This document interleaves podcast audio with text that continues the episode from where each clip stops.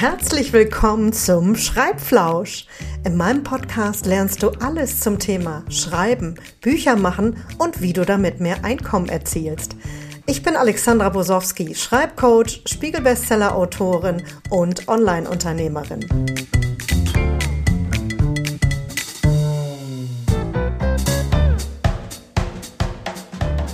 Herzlich willkommen zur neuen Folge vom Schreibflausch. Podcast. Ganz schöner Zungenbrecher, das Wort. Ja, heute haben wir ein ganz tolles, spannendes, brisantes Thema am Start oder interessantes natürlich. Sag mal, was verdient man eigentlich mit dem Schreiben eines Buches? Was kann man mit einem Buch verdienen? Das soll heute unser Thema sein. Und ich werde ein bisschen aus dem Nähkästchen plaudern, Real Talk auch im Honorarbereich und über die unterschiedlichen Möglichkeiten, weil wie so oft gibt es im Leben nämlich nicht nur die eine Summe, die man nennen kann ähm, oder den einen Weg. Es gibt sehr unterschiedliche Wege. Also im, in Verlagen verdient man anders als im Self-Publishing. Also da gibt es große Unterschiede und wir werden uns das alles mal genau anschauen was man auf jeden Fall bei Verlagsvertragsverhandlungen mal berücksichtigt berücksichtigen sollte und welche Verhandlungsmasse überhaupt möglich ist. Andererseits ist es auch so, also zwei Dinge vorweg. Kann man eigentlich richtig reich werden mit einem Buch? Ähm, viele Menschen, die ein Buch schreiben, träumen ja genau davon. Yeah, ich schreibe einen Bestseller und dann verdiene ich auch ordentlich. Also wenn ich euch gleich äh, über ähm, die Preise irgendwie oder die Honorare unterrichte, dann wird wahrscheinlich der eine oder die andere auch ganz schön enttäuscht sein. Ähm, so großartig ist das nämlich nicht und man muss schon ganz schön viele Bücher verkaufen, um damit tatsächlich auch richtig gutes Geld zu verdienen. Also wenn jemand zu mir kommt und sagt, ich möchte vom Buchschreiben leben, dann muss ich immer ein bisschen unromantisch sein, weil das bis dahin, das ist ein sehr weiter Weg und das können tatsächlich auch nur Autoren, die schon äh, renommiert sind, die das länger machen oder ähm, die natürlich äh, von vornherein irgendwie ein spezielles Thema für eine spezielle Zielgruppe haben. Aber heute geht's ja nicht ums Thema Bestseller schreiben, sondern erstmal um Honorare. Und wahrscheinlich ist das Thema so ausführlich, dass wir daraus auch mehrere Teile machen können.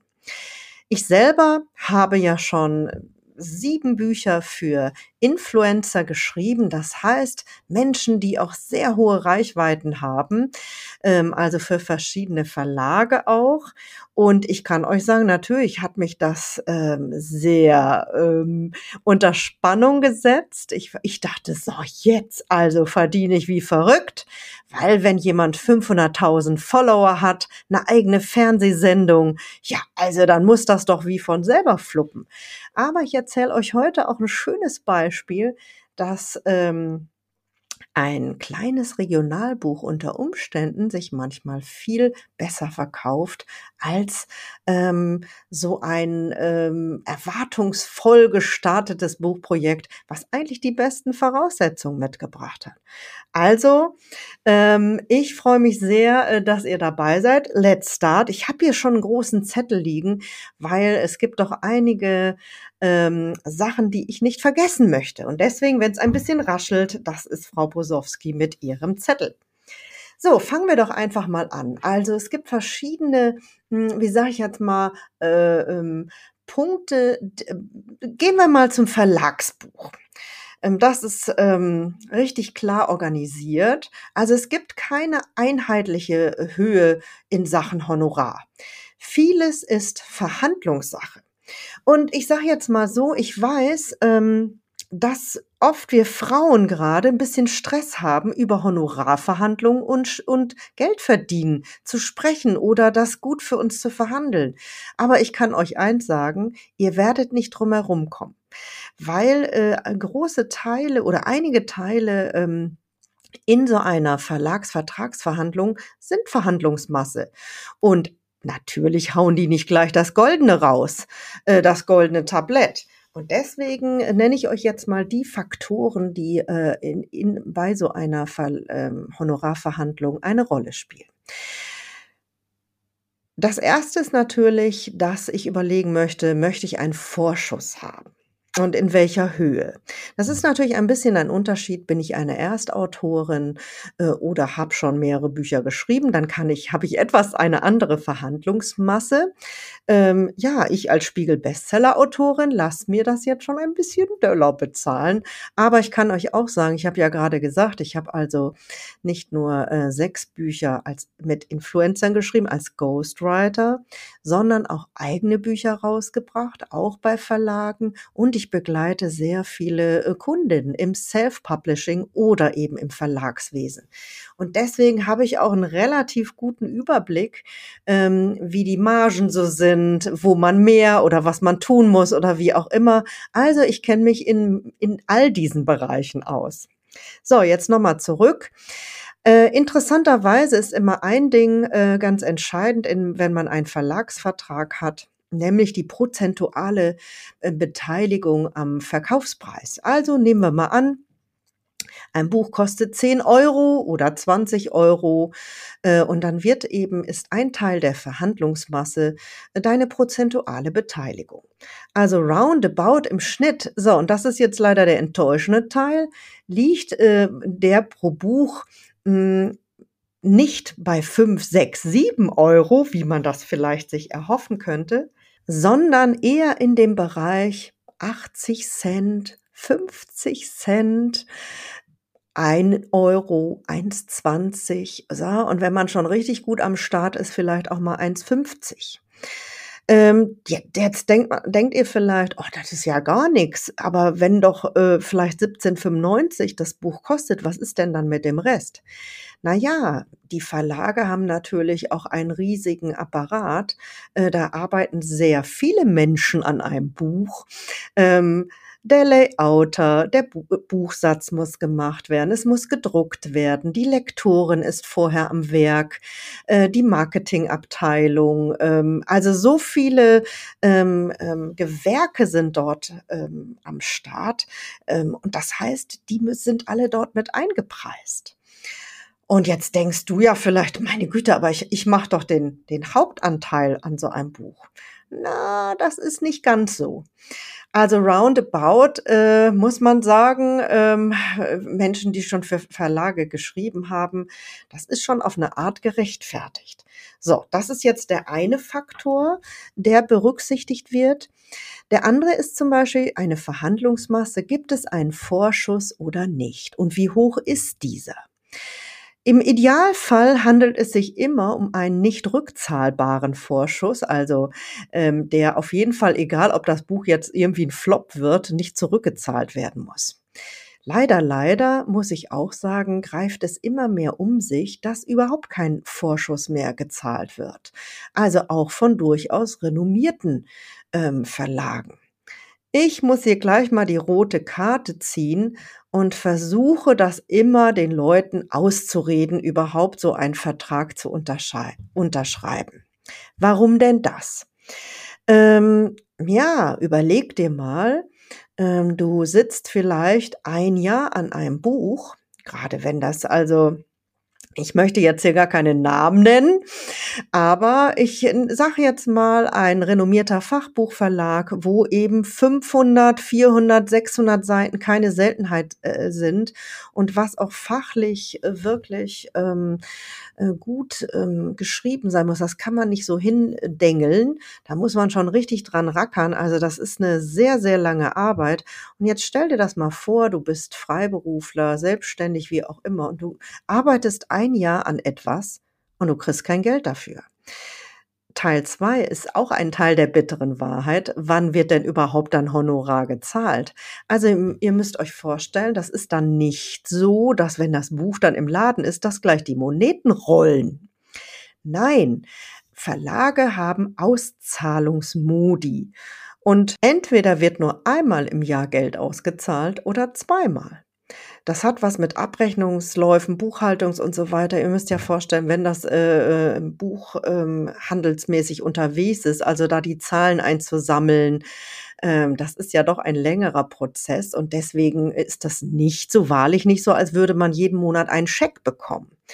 Das heißt, wenn ich also ohne ähm, Vorschuss arbeite, dann warte ich unter Umständen zwei Jahre auf mein Geld. Ich finde, hm, äh, finde das ein bisschen nein. Also ich bin kein Freund davon, ähm, dass ich als Einzelperson ähm, die ganze Last auf meinen Schultern tragen soll und die ganze Arbeit, weil natürlich ähm, die Kalkulationen in Verlagen sind Mischkalkulationen. Also die Angestellten des Verlages werden nicht verhungern so lange. Die kriegen ja trotzdem jedes Mal ihr Gehalt. Und deswegen rate ich immer ab, weil ich finde es einfach nicht fair. Nun gibt es vielleicht berühmte Ausnahmen. Ich weiß nicht, ich, ich habe natürlich auch äh, bei mir im Herzen so Verlage, da würde ich wahrscheinlich auf Knien nach Rom rutschen, wenn die mich anrufen und sagen, oder Personen, über die ich schreiben soll, äh, da würde ich mich in den Staub werfen und es doch tun.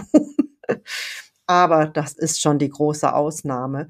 Und man muss es, muss auch sagen, also faire Verlage, die irgendwie toll sind, die also den Autoren auch als, die als vollwertigen Partner ansehen, die kommen eigentlich auch gar nicht erst auf die Idee, das zu tun.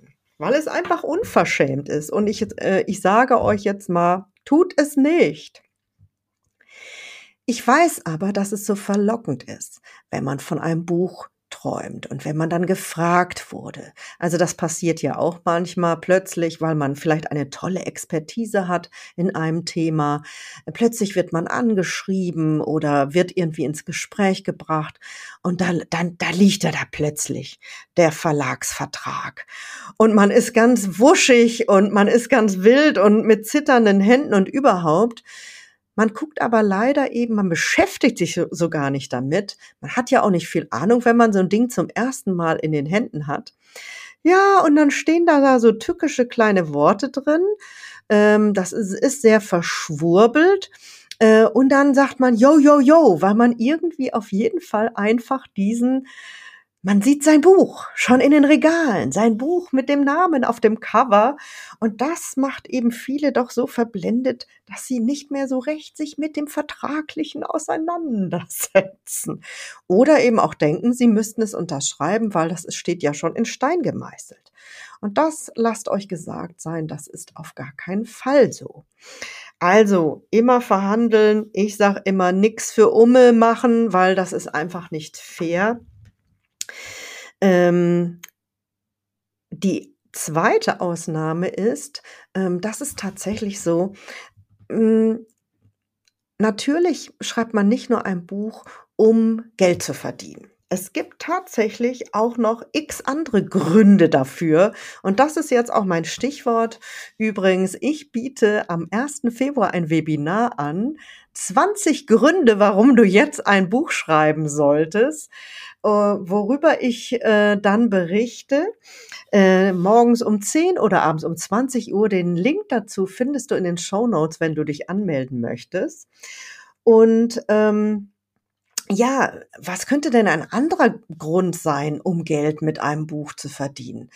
Naja, zum Beispiel eben Expertise zeigen. Also äh, das macht ja schon was her, äh, wenn du in etwas ganz toll bist und dann wirst du gefragt und äh, ähm, wirst dann auch als Speakerin empfohlen oder du bekommst eine andere Sichtbarkeit, du kannst mal in eine Talkshow eingeladen werden. Ähm, also das sind natürlich auch schon Gründe, die man unbedingt auch noch mal in die Waagschale werfen muss. Aber jetzt kehren wir wieder zum Geld zurück und gar nicht um die ganzen Gründe. So, vorhin habe ich, äh, sind wir stehen geblieben bei 80 Cent bis 1,20 pro Exemplar. Was ist denn noch die, die Verhandlungsmasse? Also das zweite ist die Auflage, die gedruckte. Also ab wann, ich kann also bei den Prozenten auch eine Art Staffelung einführen. Also vielleicht erste Auflage 4000, 5000 Exemplare, 6000 oder 10.000, je nachdem Ausgangslage. Äh, dann bekomme ich eben vielleicht sechs bis acht Prozent. Und wenn es aber durch die Decke geht, dann äh, möchte ich gleich sozusagen so einen Erfolgsprozent dort einbauen. Oder das kann auch für den Vorschuss gelten. Äh, weil immer wenn sich was gut verkauft, dann soll das ja auch belohnt werden. Wenn du sagst, okay, die drucken 20.000 und da ist kein Spielraum drin, weil es so dolle ist, das ist ja schade. Also das äh, tut dem Dinge nichts, ist nicht förderlich. Also die prozentuale Beteiligung ähm, ist ganz spannend. Eine der Vorschuss ist und übrigens Vorschuss heißt auch, meistens wird er, in den meisten Fällen, sage ich jetzt mal, so habe ich es äh, erlebt, wird der zweigeteilt. Die Hälfte vom Vorschuss bekommt man, wenn man mit dem Manuskript beginnt. Und die zweite Hälfte wird meistens nach Manuskriptabgabe ähm, ausgegeben, also äh, überwiesen. Und natürlich ist dann die Arbeit noch nicht abgeschlossen, weil dann fängt noch ähm, der Lektorat- und Korrektoratsteil an, also die intensivere Zusammenarbeit mit dem Verlag dann auch nochmal. Aber meistens wird äh, der Vorschuss in diesem Rahmen gezahlt. Man, manchmal wird es auch gedrittelt. So, und Vorschusshöhe ist auch ein total interessantes Thema.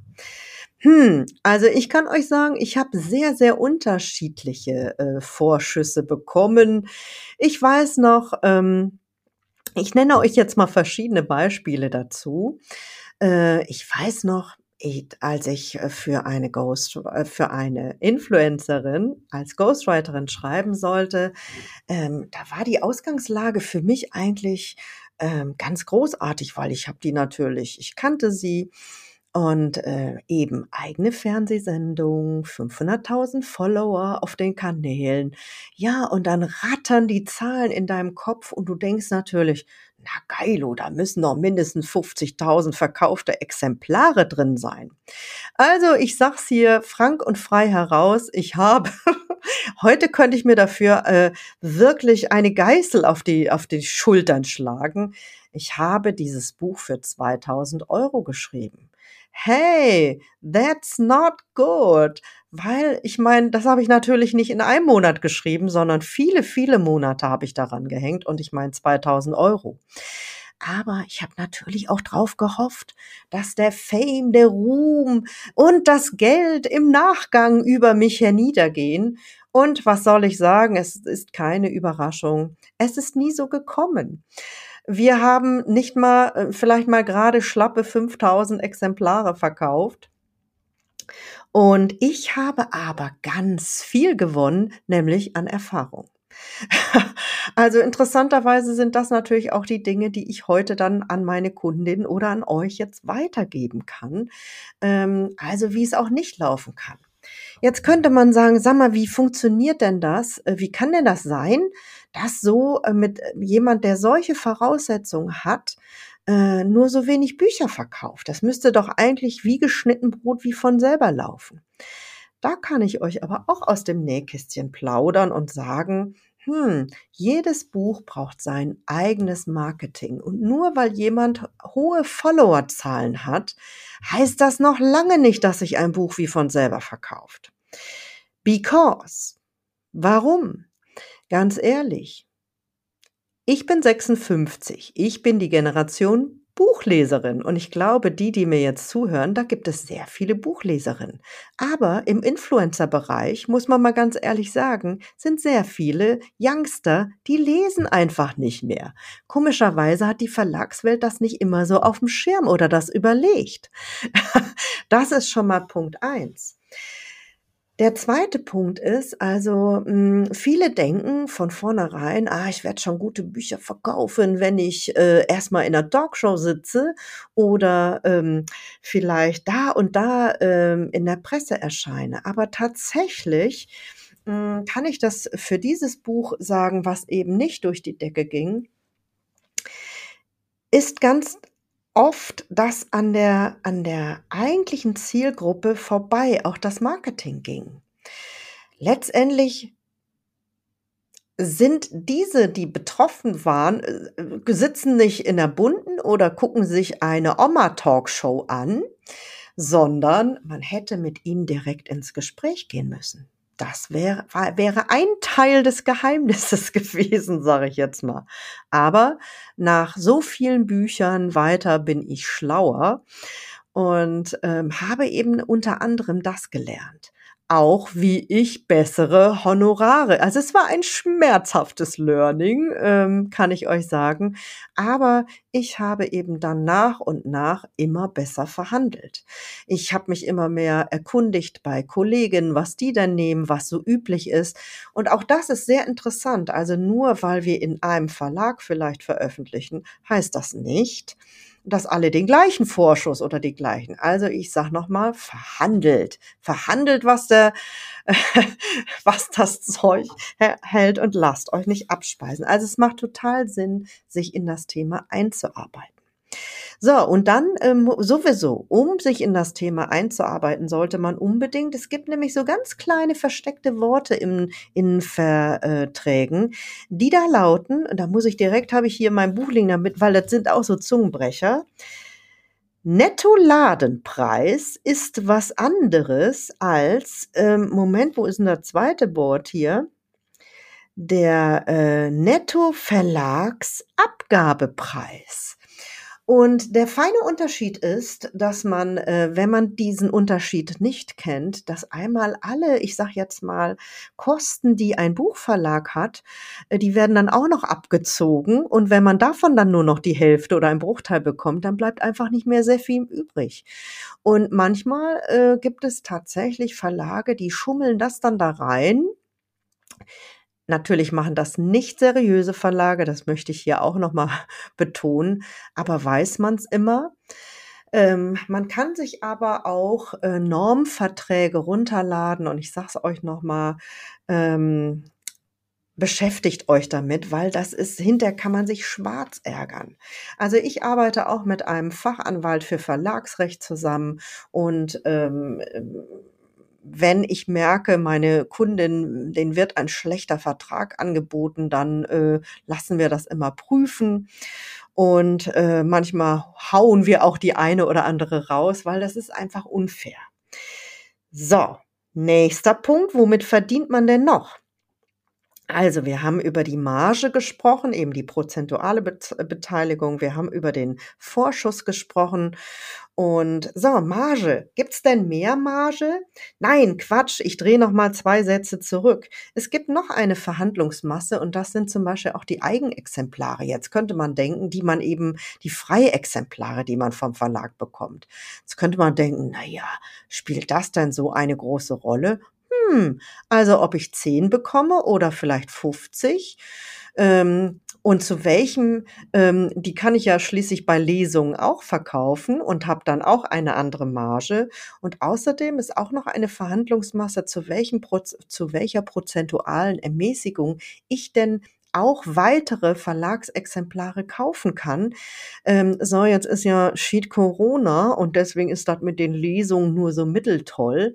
Aber hoffen wir mal darauf, dass das ja irgendwann wieder weitergeht. Und dann sind die Lesungshonorare und die verkauften Exemplare können durchaus noch ein äh, tolles Argument sein, womit man eben auch noch Geld verdienen kann. Ein weiterer Faktor, womit man beim Buch ähm, auch Geld verdienen kann, ist die äh, Verwertung des Urheberrechts, also bei der VG Wort. Da bekommt man Tantiemen ausgezahlt. Also ich muss dort mich kostenfrei bei der VG Wort anmelden, äh, einen sogenannten Wahrnehmungsvertrag. Und dann kann ich das Buch zu bestimmten Zeiten anmelden, also melden. Äh, jetzt äh, ist gerade wieder so ein äh, Meldetag, nämlich der 31. Januar. Da werden immer alle Journalisten und alle Autoren ein bisschen nervös. Äh, eigentlich müssten sie es bis dahin schon längst gemacht haben, aber der 31. Januar ist der letzte, letzte Stichtag, äh, um seine Sachen zu melden. Ähm, ja, man kann auch noch nachmelden, aber dann kommt man erst in den zweiten Pot, in den kleineren. Und das ist natürlich nicht so drollig. Ähm, ich möchte euch aus meiner Erfahrung, also ich habe eben für diese äh, grandiose Influencerin geschrieben, wo ich dachte, so, jetzt kommt aber mal richtig eine Marie rüber. Äh, ich habe aber auch zeitgleich ein ganz kleines regionales Schleswig-Holstein-Buch geschrieben. Und ich stelle euch die beiden jetzt mal nebeneinander. Ähm, ein ganz kleines, zärtliches Schleswig-Holstein-Buch und ähm, habe noch mit einer Kollegin gemeinsam. Ich habe damals für als Journalistin für ein Landmagazin gearbeitet und bin sowieso jahrelang durch Schleswig-Holstein geeiert und habe ähm, tolle Reportagen, also tolle Menschen und habe dabei so ganz nebenbei irgendwie so ein kleines innerliches Schleswig-Holstein-Lexikon aufgebaut. Jetzt denkt man, na, das kann doch nicht so äh, sensationell sein. Hm. Also sagen wir mal so, ich hatte dieses kleine Lexikon schon im Kopf. Ähm, und deswegen habe ich auch für dieses Buch irgendwie nur zwei, drei, vier Wochen gebraucht. Was ja richtig schnell ist. Einfach, ja, weil ich darüber einfach vorher schon geschrieben habe. Und das ist auch so ein bisschen Schleswig-Holstein für Klugschieter so aufgebaut, wie so ein kleines Lexikon was ist denn eine Tide oder ähm, so kleine, nette Hintergrundgeschichten. Also zum Beispiel, dass Alfred Nobel, der Erfinder des gleichnamigen Nobelpreises, seine erste Dynamitfabrik in, äh, im Herzogtum Lauenburg hier bei uns aufgebaut hat. Das ist eben so eine kleine Anekdote, die ich dann da rein flözen können, konnte.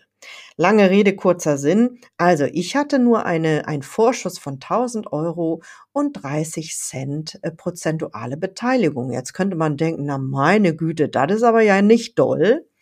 Ha! Aber dieses kleine tolle Buch hat sich zu einer Art Longseller etabliert. Was ist denn das schon wieder? Ein Longseller ist was sehr erstrebenswertes. Der Buchmarkt ist ein rasendes Karussell. Man fliegt schneller dort hinaus, als man gucken kann. Da hat man so lange an einem Buch ähm, gewirbelt und gemacht und getan und vielleicht eben ein, zwei Jahre seines Lebens dort hineingesteckt. Und kaum ist es auf dem Markt und auf den, auf den Büchertischen, da ist es dann auch schon wieder weg, weil so viele Bär Bücherberge strömen hinterher. Aber, also ich sage jetzt mal gerade für saisonale Titel oder für ja, auch Krimis oder äh, Diätbücher oder Sachbücher, Ratgeber, wie auch immer. Es gibt eben Trendthemen und die sind schnell hin und schleider schnell auch wieder weg. Nicht so bei den sogenannten Longsellern.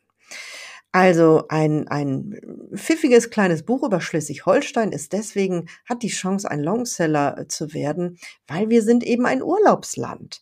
Ähm, es wird nicht schlecht. Also die Erklärung oder die Inhalte, die in so einem Buch sind, ja, die bleiben irgendwie immer aktuell. Und es kommen neue Urlauber und die finden das toll, die wollen das wissen.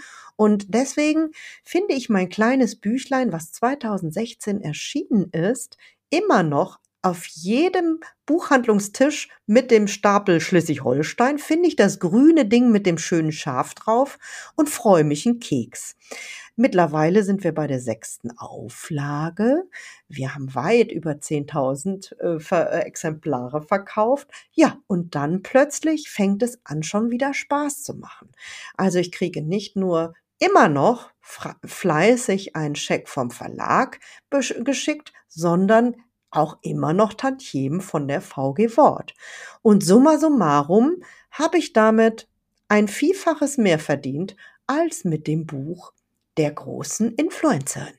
So kann es nämlich auch gehen. Also nicht immer nur, denkt nicht immer nur, nur die dollen großen Dinger machen was, sondern äh, eben auch die kleinen, zärtlichen, die können.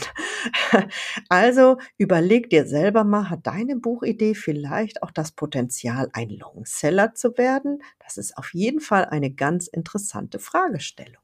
So, jetzt gehen wir aber mal, was ist denn mit dem Self-Publishing? Wie kann ich denn da verdienen? Kann ich da mehr verdienen? Oder unter Umständen, ja, ich sage jetzt mal ja und nein. Unter Umständen kannst du eine sehr viel höhere Marge rausholen. Allerdings ähm, kommt das auch ein bisschen so an, äh, welche Art von Buch, welches Genre du schreibst, weil Self-Publishing heißt eben auch, ich muss ein bisschen Geld mitbringen, wenn es zum Beispiel darum geht, ähm, das Cover zu gestalten. Wenn ich zum Beispiel ein Kinderbuch mache oder ein äh, ein Ratgeber muss layoutet werden. Äh, ähm, also ich möchte ein aufwendiges Design haben. Dann brauche ich ein, ein, äh, eine Grafikdesignerin oder eine Illustratorin und, und, und. Und dann muss ich erstmal in Vorleistung gehen. Das heißt, ich muss ein kleines Säcklein voll Geld mitbringen, aber trotzdem in der Kalkulation kann ich das auch wieder reinholen. Wenn das Thema toll ist, wenn es, wenn, wenn ein Bedarf besteht, wie auch immer.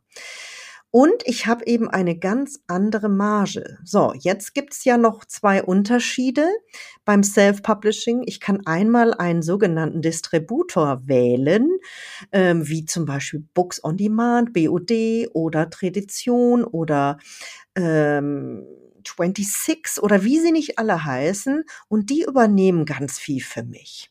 Aber ich muss mir eben auch, weil sie die Arbeit übernehmen, muss ich mir das auch mit denen so teilen. Trotzdem haben die oft eben ähm, Buchpreis ähm, äh, Kalkulatoren auf ihren äh, Webseiten, so dass ich das eben wirklich die Seitenzahl, äh, was wird es denn für ein Buch? Hat es zum Beispiel viel, viel Farbseiten? So, und da muss man leider sagen, Farbe frisst Marge, Fotos frisst Marge. Ähm, heißt, wenn ich jetzt einen äh, Roman habe, eine Biografie, ein Manuskript, was sehr textlastig ist, ha, dann bin ich dort schon auf einer sehr guten Seite.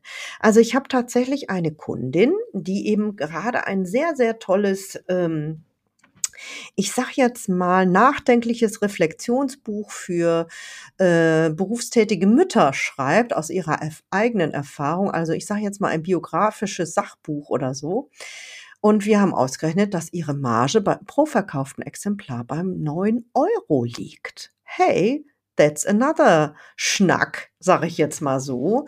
80 Cent versus 9 Euro. Also damit verdient man dann schon richtig gut. Rechnen wir jetzt mal die, ähm, die 300 Euro vielleicht roundabout im Schnitt fürs Cover ab. Dann ähm, noch für den Schreibcoach, für die Frau Brosowski. Aber dann kann man sich eben aus, ausrechnen, auch wie viele Exemplare muss ich denn eigentlich verkaufen, damit ich die Frau Brosowski wieder drin habe und das Korrektorat, den Buchsatz und das Lektorat. Und ähm, aber da ist man ganz schnell auch auf der Gewinnerseite. Überhaupt möchte ich euch das eben empfehlen, vielleicht vorab, wenn ihr Self-Publisher seid, eben äh, das mal zu überschlagen. Was kostet was, was brauche ich oder euch eben zu erkundigen, ähm, was so die einzelnen Gewerke denn kosten können. Es gibt im Self-Publishing auch noch die andere Variante, nämlich dass ich mein Buch in einer Druckerei drucken lasse. Hat den Nachteil, dass ich eine kleine Schubkarre voll Geld mitbringen muss, weil ich eben in Vorleistung gehen muss, äh, weil ich den Drucker nämlich bezahlen muss. Allerdings wird mir, äh, werden mir die Farbseiten nicht mehr äh, so schlagen, nicht so zu buchen. Es gibt noch einen entscheidenden Unterschied, nämlich, ähm, dass ich in der Ausstattung mehr Auswahl habe, mehr luxuriösere Dinge und die Farbseiten äh, hauen mir auch nicht so ins Budget. Das spielt nämlich keine Rolle. Einmal gedruckt, vier Farbbogen, äh, das kann dann durchlaufen. Das ist eben bei, bei den Distributoren etwas anders. So, aber wir wollen gar nicht so sehr da einsteigen, aber das heißt, ähm, bei manchen Dingen muss ich erst ein bisschen in Vorleistung gehen, heißt aber nicht, dass nicht meine Marge besser sein kann. Und jetzt höre ich schon die ersten rufen, ja, aber wenn ich im Verlag veröffentliche, ja, dann wird ja das Marketing gemacht und ich verkaufe doch automatisch mehr. Uh -uh, ist nicht so. In den Verlagen ist es heute einfach vielfach so, dass ähm, dort wenige Menschen immer mehr machen müssen. Also dass längst äh, nicht ähm, jeder Autor ein großes ähm, ähm, Marketingbudget hat. Ähm, da kommt es zu ernüchternden äh, Zuständen, also die ich auch niemals für möglich gehalten hätte. Auch das Social Media Marketing in den Verlagen ist jetzt nicht immer die Granate. Dann wird dann ein Post gemacht und dann landet man in der Vorschau, also im, ähm, im, im in der Programmvorschau. Ja, und that's it. Und dann wird dann irgendwie mehr oder weniger lustlos eine Presseliste abgenudelt. Und Tja, und dann ist man auch schon, zieht die Karawane auch schon weiter. Und du stehst da als Autorin. Also alles hat Vor- und Nachteile, aber wir wollen ja hier auch jetzt nochmal beim Geld bleiben. Ähm, also Buchmarketing äh, sollte man sowieso so oder so in beiden äh, Varianten immer im Blick haben. Ähm, ich kann dir aus meiner Erfahrung auch sagen, auch ich habe eben Kunden begleitet oder auch hier die Carola Kleinschmidt war hier schon im Podcast, hör dir die Folge unbedingt an. Die hat zum Beispiel die Variante gewählt eben. Sie wollte selber drucken. Sie hat den ganzen Prozess. Sie hat auch eine Illustratorin an, an Bord geholt für ihren Jahresbegleiter. Aber sie hat auch eben aus eigener Kraft über 4000 Exemplare verkauft. Also ähm, hör dir gerne die Folge an und äh, da kannst du sicherlich auch was mitnehmen. Letztendlich muss man eben selber hm, bei dem Verdienst oder auch bei dem, was ich dir jetzt alles erzählt habe in dieser Folge, einfach musst du mal für dich so die Punkte aufschreiben, so, was ist mir wichtig? Was willst du? Was, wenn du jetzt, wenn du zum Beispiel eben die Schubkarre von voll Geld gar nicht mh, hm, im, äh, in der Garage stehen hast, ja, dann hat sich die, der Punkt drei ja irgendwie schon erledigt. Ne? Also äh, viele Wege führen zum Buch und trotzdem ähm, ist es, ähm, solltest du das alles berücksichtigen. So, ich gucke jetzt hier nochmal auf meinen Zettel, ob ich denn tatsächlich auch alles genannt habe. Mhm. Genau, don't do this, das habe ich gesagt, ohne vorzuschreiben, also wirklich nur in Ausnahmefällen. Und ich würde sagen, habe ich alles zum Thema Geld gesagt? Also, Longseller unbedingt erstrebenswert. Hm, es ist tatsächlich so, dass so ein Buch eben auch so eine kleine Dauergeldmaschine werden kann. Ähm, wenn ich jetzt zum Beispiel für meine Kundin ein Workbook mache, äh, dann kann, ist das auch hat es auch eine andere Bedeutung. Man könnte da durchaus auch einen höheren Preis nehmen, der jetzt nicht so üblich ist wie im, im im Laden. Also ähm, das kommt eben darauf an, welches Programm du anbietest und ob es dann dazu passt. Ich hoffe, ich habe dir heute eine ganze Menge erstmal ähm, so dich ein bisschen nachdenklich gemacht. Äh, ich mittlerweile ähm, schreibe nur noch, würde nur noch als Ghostwriterin im fünfstelligen Bereich äh, arbeiten. Das ist auch ähm, da habe ich mich eben hingearbeitet. Ich habe sehr lange für wenig Geld geschrieben und musste am eigenen Leib schmerzhaft erfahren, wie viel Arbeit, Herzblut äh, und so weiter da drin steckt. Und ähm, das, hm, da, da muss man sehr gut abwägen. Also da, man merkt dann einfach sehr schnell, dass ihr hat nichts mit Romantik zu tun ähm, sondern wirklich, wie viel Arbeit muss ich reinstecken, wie viele Schreibstunden und was kommt am Ende des Tages dabei rum. Natürlich, auch hier wieder ist der Punkt, dass ich mir, egal äh, was ich nun damit verdient habe, natürlich trotzdem ähm, ein, ein gewisses Renommee erschrieben habe. Also ich habe eben sehr viel Erfahrung sammeln dürfen. Also das hilft mir heute unbedingt bei weiteren Verlagsvertragsverhandlungen und auch dieses Wissen kann ich eben weitergeben an euch oder an meine Kundin und sie vor vielleicht schmerzhaften Erfahrungen vielleicht auch ein bisschen bewahren. Ich selber habe für mich eine Untergrenze auch festgelegt. Ich habe mir jedes Jahr als Jahresziel, also wenn ein, ein neues Angebot kommt, dann äh, gab es eben beim Ben-Buch, bei meinem Bestseller, da wusste ich ganz genau, so, das wird das letzte Buch sein, was ich da mit äh, diesem Agenten schreibe.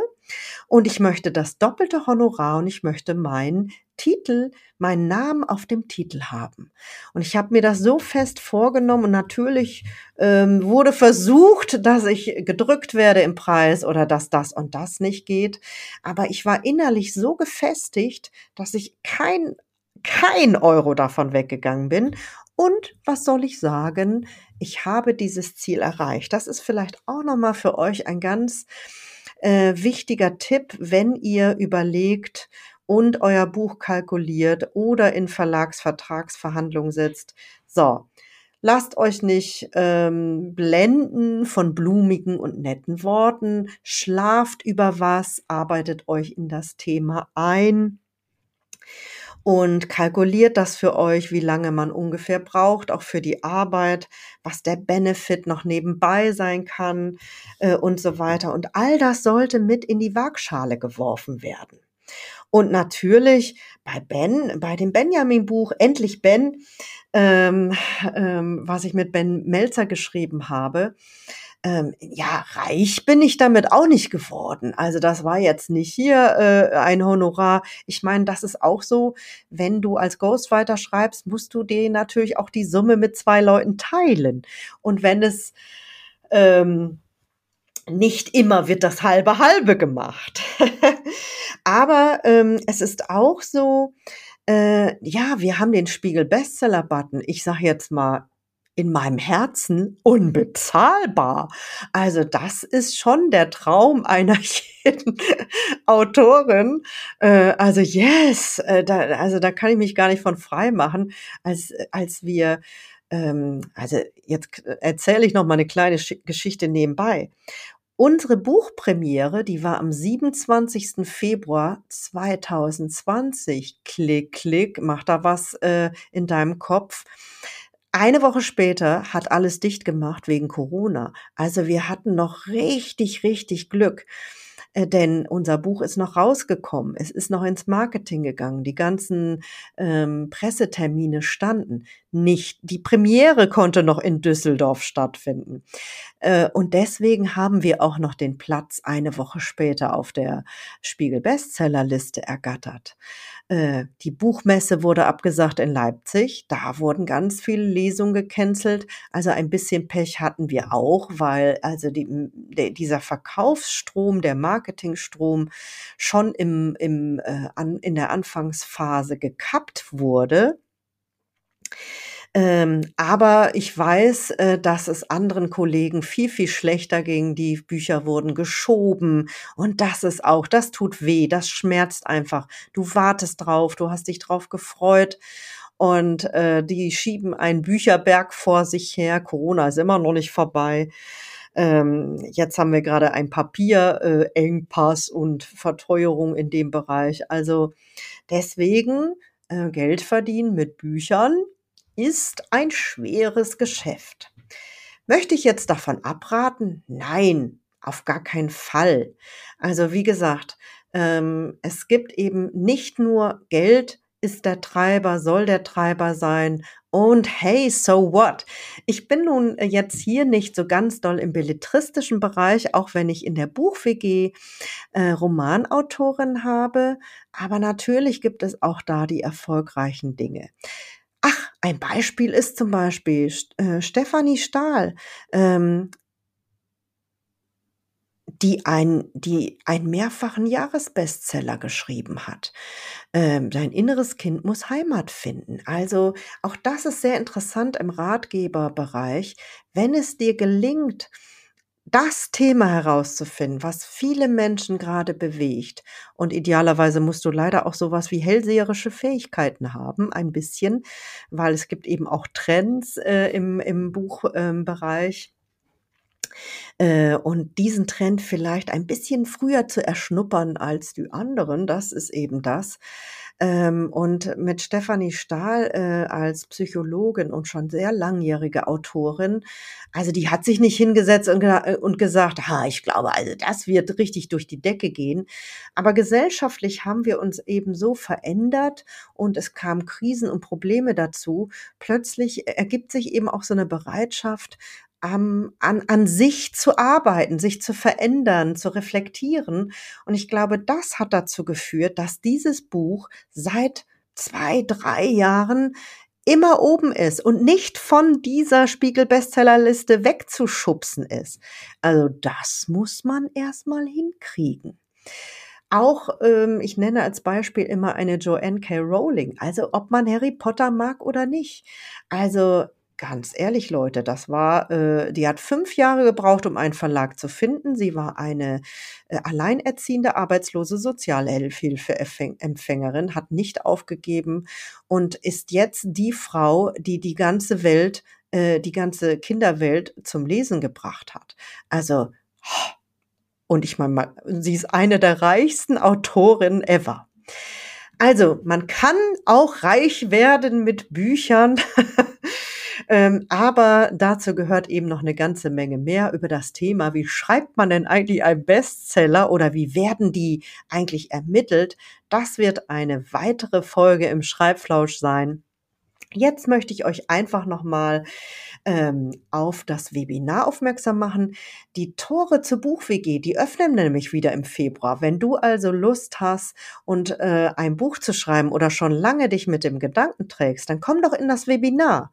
1. Februar, 10 Uhr oder 20 Uhr. Du findest den Link zur Anmeldung in den Show Notes. Vielleicht lass uns mal schnacken, welche 20 Gründe es noch gibt, um ein Buch zu schreiben und was du vielleicht eben auch, äh, wie du dahin kommst und wie du vielleicht auch als Business Online Frau, also als äh, Online Unternehmerin, doch wirklich Geld mit einem Buch verdienen kannst. Also wie das auch viel leichter geschrieben wird. Ich sage jetzt jetzt mal das Stichwort Texte mehrfach verwerten und vielleicht aus deinem Blog ein Buch zu machen, das ist ein ganz anderer Schnack oder dein Blog sogar über die VG Wort zu monetarisieren.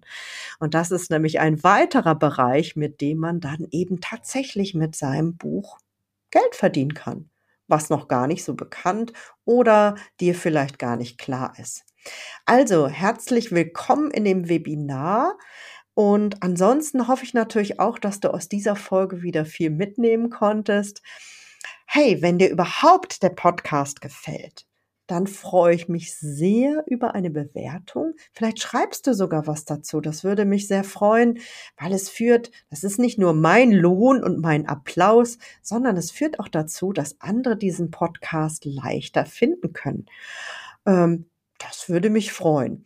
Aber insgesamt sage ich schon ein ganz, ganz herzliches Danke an über 200 Schreibflausch-Lauscher, die im ersten Monat ähm, meines Podcasts irgendwie dazugekommen sind äh, und äh, fleißig hören. Und ich, ich sag euch, ey, echt danke. Ich bin ganz berührt und beseelt und freue mich. Und bei der Gelegenheit, vielleicht hast du auch eine Frage, oder ein Them ein Thema ein, aus dem Bereich Schreiben, entweder Buch schreiben oder Business-Texte schreiben, die du hier gerne beantwortet haben möchtest, dann schreib mir doch einfach. Oder du hast selber eine tolle Buchgeschichte zu erzählen, eine tolle Autorengeschichte oder whatever. Vielleicht lade ich dich dann auch in den Schreibflausch ein. Also schreib mir gerne und wir hören uns nächste Woche wieder. Bis dahin, bleibt schön gesund und ahoi!